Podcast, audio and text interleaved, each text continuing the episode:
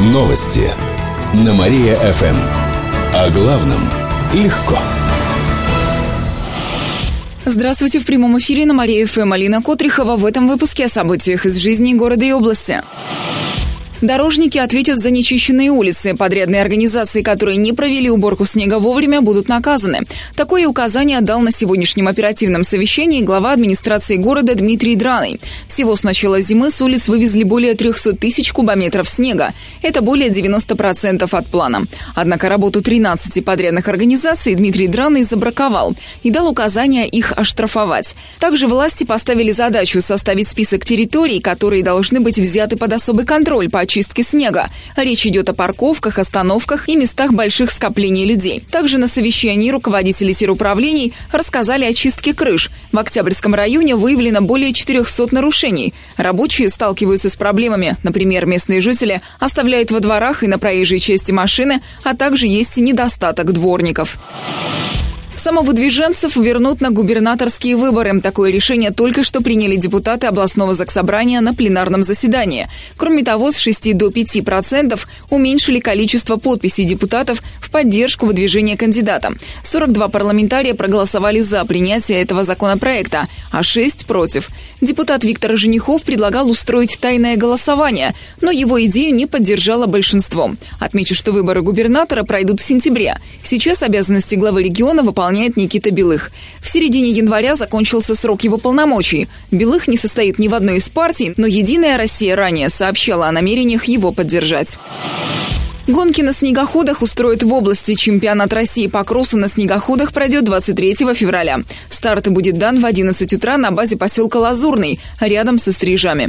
На соревнования съедутся спортсмены со всей страны. К примеру, из Ярославля, Коми, Нового Уренгоя и Костромы. Как сообщили организаторы, подготовка идет полным ходом. На месте соорудили профессиональную трассу, зоны для участников и гостей. Ожидается, что приедут около 2000 зрителей.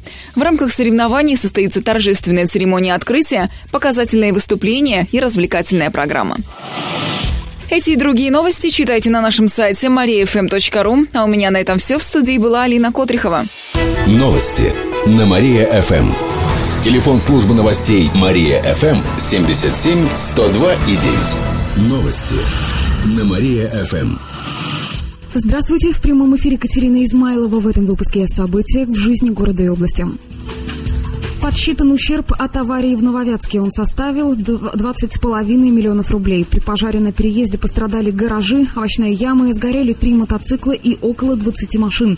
А еще жилой дом. Сейчас с владельцами работает специальная комиссия. Она помогает собрать нужные документы на имущество. Уже более 80 горожан обратились в комиссию, но свидетельство о регистрации собственности смогли предоставить только 8 человек. Из четырех гаражных кооперативов в налоговой зарегистрирована половина. Отмечу, что завтра сумму ущерба может увеличиться, поскольку свои гаражи смогут осмотреть те владельцы, которых раньше не пускали на место происшествия. Там велось расследование. Так или иначе, возмещать деньги будет РЖД, сообщили в региональном отделении компании. Светофоры появятся на региональных трассах. Накануне в областном правительстве состоялось заседание комиссии по безопасности дорожного движения. На нем приняли решение разработать программу. В ней пропишут, как улучшить дорожную ситуацию. Программой займутся региональные ГИБДД и областной департамент дорожного хозяйства и транспорта. В ее рамках на границах населенных пунктов установят фонари, а на оживленных участках трасс – светофоры. Например, на перекрестке Гнусина-Шихова, на повороте на Кирово-Чепецк, а еще на трассе Киров-Вятские поляны. В этом году планируют разработать проектно-сметную документацию. Детские сады на дому будут работать по правилам. В следующий вторник вступит в силу санитарное требование к детским организациям, которые находятся в частных домах и квартирах.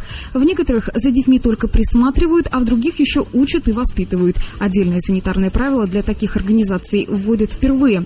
В группах могут быть дети до 8 лет. В игровой комнате на каждого ребенка выделяется не меньше двух квадратных метров. Если дети находятся в таком центре более пяти часов, то в помещении должны быть спальня и кухня. Каждый день нужно проводить проводить влажную уборку. Температура в помещении должна быть от плюс 21 до плюс 24 градусов. Заведующая одного из кировских детсадов на дому Анна Крюкова заверила, что в их организации санитарные нормы соблюдали и ранее, а новые изменения обязательно учтут. Какие-то новые затраты появятся, что-то придется покупать, доделывать, изменять, но это не кардинальным образом. Но в целом эти новшества, они мне нравятся хотя бы по той причине, что найти для частного садика в городе Кирове отдельно стоящее здание, это очень-очень сложно.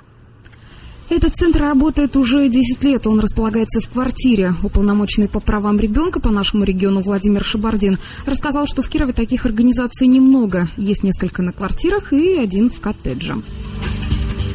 Эти и другие новости вы можете прочитать на нашем сайте www.mariafon.ru. У меня к этому часу все. В студии была Катерина Измайлова.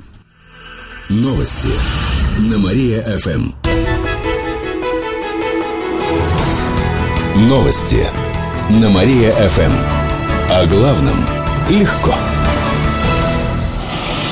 Здравствуйте! В прямом эфире Катерина Измайлова в этом выпуске о событиях в жизни города и области. Семья с маленьким ребенком пострадала в аварии. Накануне днем в Кирово-Чепецке 23-летний кировчанин на Форд Фокусе выехал на встречку и врезался в 105-й автобус. В салоне легковушки были жительница Просницы, ее молодая невестка и трехлетняя внучка. Все они попали в больницу с травмами различной степени тяжести. Сейчас чепецкие полицейские выясняют все обстоятельства случившегося. Об этом сообщает областное управление МВД. Детский игровой комплекс построят в Кучеровском парке. Накануне стали известны результаты конкурса проектов поддержки местных инициатив. В Кирове победителей 20. Один из них – игровая площадка «Арена». На нее областные власти выделят субсидию в размере около миллиона рублей. Комплекс будет состоять из горок, лестниц, турников. Кроме того, детские площадки появятся на улицах Мупра, Свободы, Солнечной. Всего на них потратят примерно 3 миллиона рублей. А еще в число победителей вошли спортплощадки. Их построят на улицах Преображенской, Липницкой и Карла Липнихта. А еще спортивный игровой комплекс появится в детском клубе «Лыжник» в Нововятске. Кроме того, благоустроят и заасфальтируют некоторые дворы. Самым дорогостоящим станет ремонт дорог. На такие проекты потратят свыше 13 миллионов рублей. В Радужном приведут в порядок центральную часть проспекта строителей, а еще отремонтируют некоторые дороги в Бахте, Гнусино и Дороничах. Депутаты ЗАГС Собрания одобрили нового бизнес-омбудсмена. Должность уполномоченного по правам предпринимателей займет Сергей Данилян.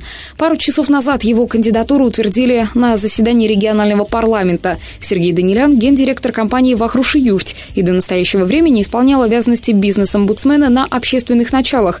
Некоторые депутаты усомнились в кандидатуре, хотели бы видеть на этой должности более молодого полномоченного, а еще представителя малого или среднего бизнеса. Кроме того, их напугала загруженность кандидата. Он является еще и членом общественной палаты. Но в итоге большинство депутатов проголосовали за Даниляна. Эти и другие новости вы можете прочитать на нашем сайте mariafm.ru. У меня к этому часу все. В студии была Катерина Исмайлова. Новости на Мария-ФМ. Телефон службы новостей Мария-ФМ 77 102 и 9. Новости на Мария-ФМ. Здравствуйте! В прямом эфире Катерина Измайлова в этом выпуске о событиях в жизни города и области.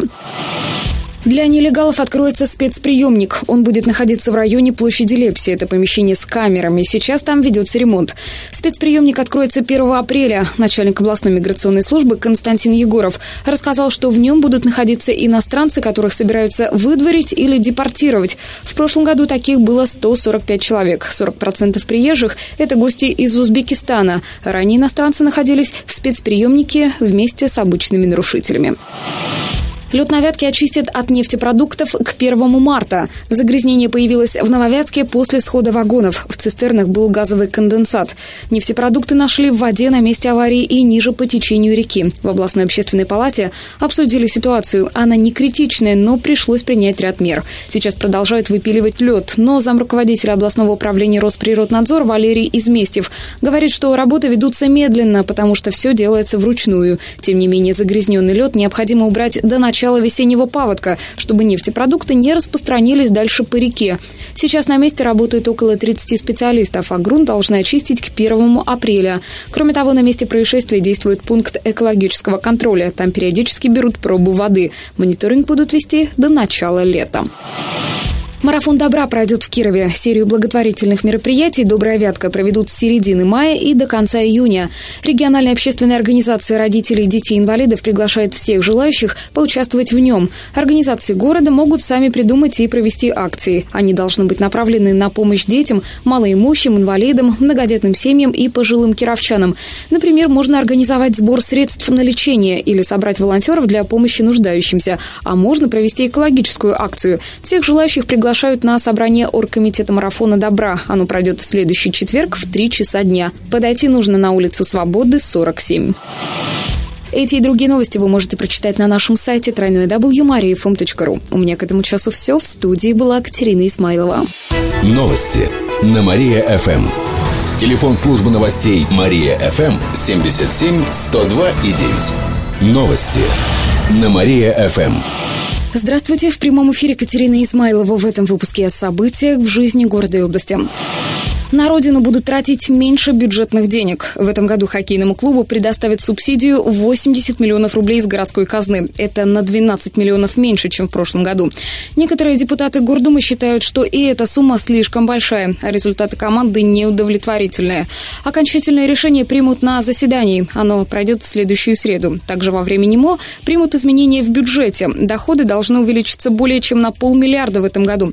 В основном за счет продажи муниципальной недвижимости и земли Впрочем, расходы тоже увеличатся. В этом году больше средств уйдет на строительство детсадов, а также на возмещение денег перевозчикам.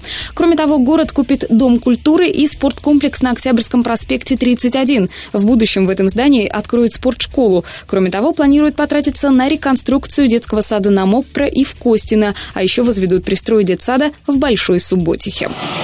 В автобусах появятся видеорегистраторы. Их установят снаружи и внутри салона. Но сначала только на автобусы 23-го маршрута.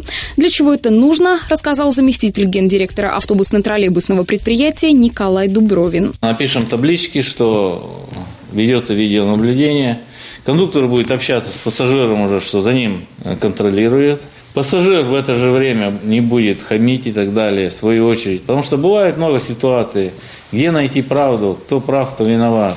Вот. Ну и водитель со своей стороны уже видно, кто подрезал его. Первая партия почти из 40 видеорегистраторов станет покупкой к 80-летию АТП. Круглая дата с момента появления автобусного движения в Кирове будет отмечаться в следующий вторник.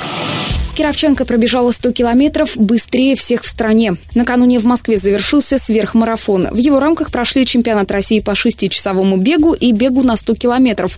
Около 70 спортсменов со всей страны съехались на эти соревнования. Наш регион представляла Надежда Шиханова.